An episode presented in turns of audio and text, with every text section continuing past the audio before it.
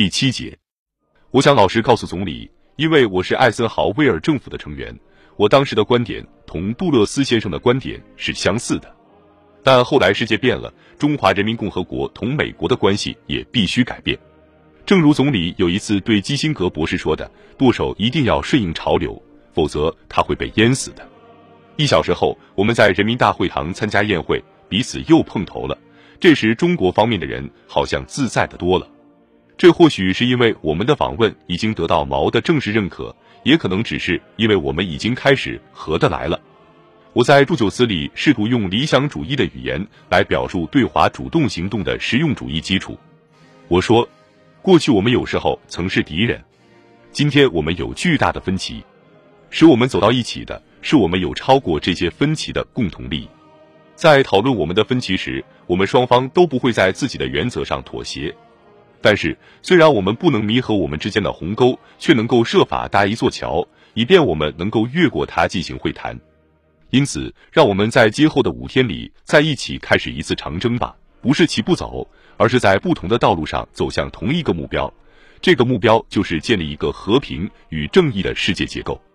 全世界在注视着，全世界在倾听着，全世界在等着看我们将做些什么。我们没有理由要成为敌人，我们哪一方都不企图取得对方的领土，我们哪一方都不企图支配对方。我们哪一方都不企图伸出手去统治世界。毛主席写过：“多少事从来急，天地转，光阴迫，一万年太久，只争朝夕。”现在是只争朝夕的时候了，是我们两国人民攀登伟大境界的高峰，缔造新的、更美好的世界的时候了。在双方祝酒后，乐队奏了美丽的《亚美利加》。我说：“这是我在一九六九年为我的就职典礼挑选的一支歌。”周举杯说。为你的下一次就职干杯。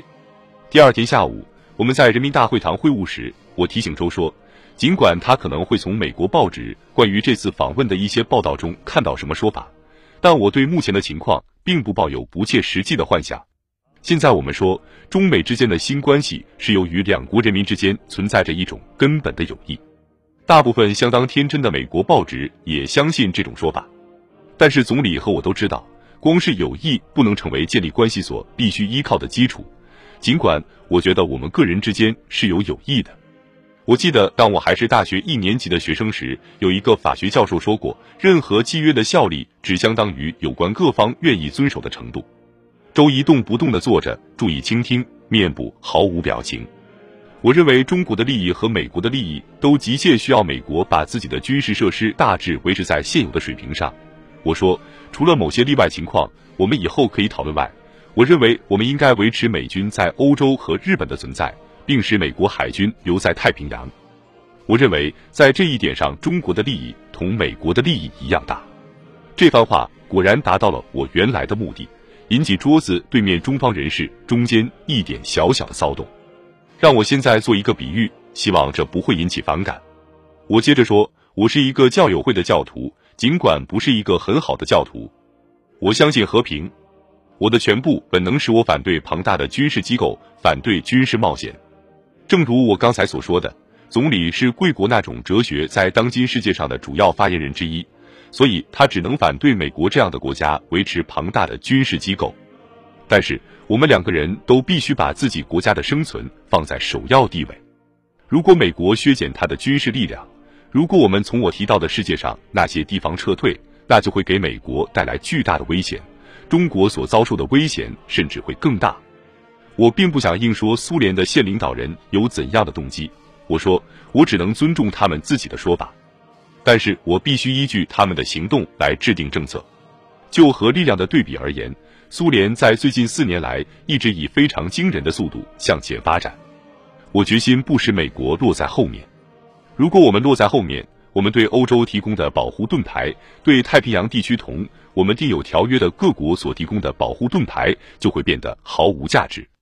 在把这种分析运用于美国的对日关系问题时，我说中国人是根据自己的意识形态和哲学来确定对这个问题的看法的。他们要求美军撤出日本，废除美日共同防御条约，从而使日本处于中立和没有武装的地位。我认为总理依据他的哲学，已经在日本问题上毫不含糊地采取了正确的立场。我说，并且我认为他还不得不继续采取这种立场。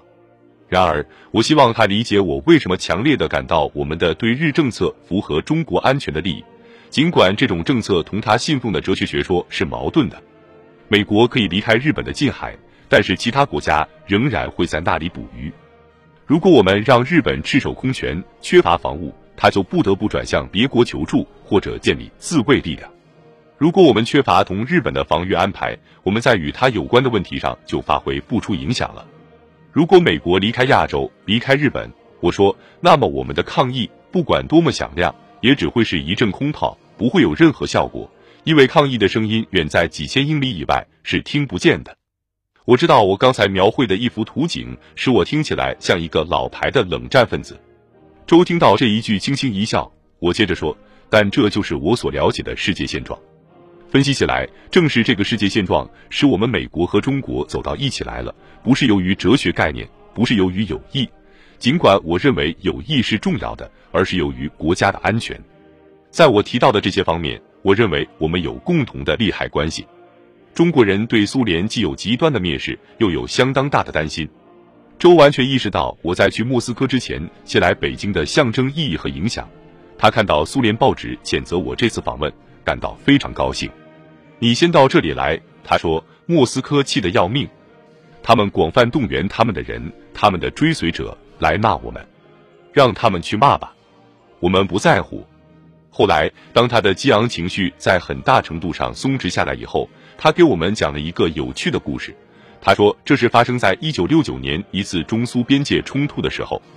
他说，那个时候我们同苏联之间有一条热线，但由于克里姆林宫从来不用。这条热线已经变成了冷线。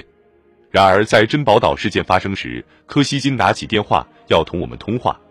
我们的电话员答话时，他说：“我是柯西金总理，我要同毛主席讲话。”电话员完全自发的答复说：“你是修正主义者，我不给你接电话。”于是柯西金说：“既然你不肯接主席，那么请你给我接周总理。”可是电话员还是用那句未经请示的话答复，把电话挂断了。我们会谈进行到大约一半的时候，周吃了几粒白色的小药丸。我猜想这药是治他的高血压的。我对他思想的敏锐和耐久的经历有很深的印象。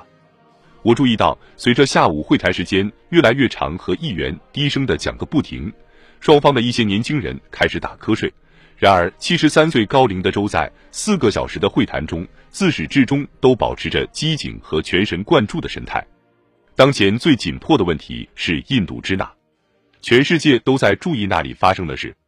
他说，民主党想给你制造困难，说你来中国是为了解决越南问题，这当然是做不到的。我们没有资格在会谈中解决这个问题。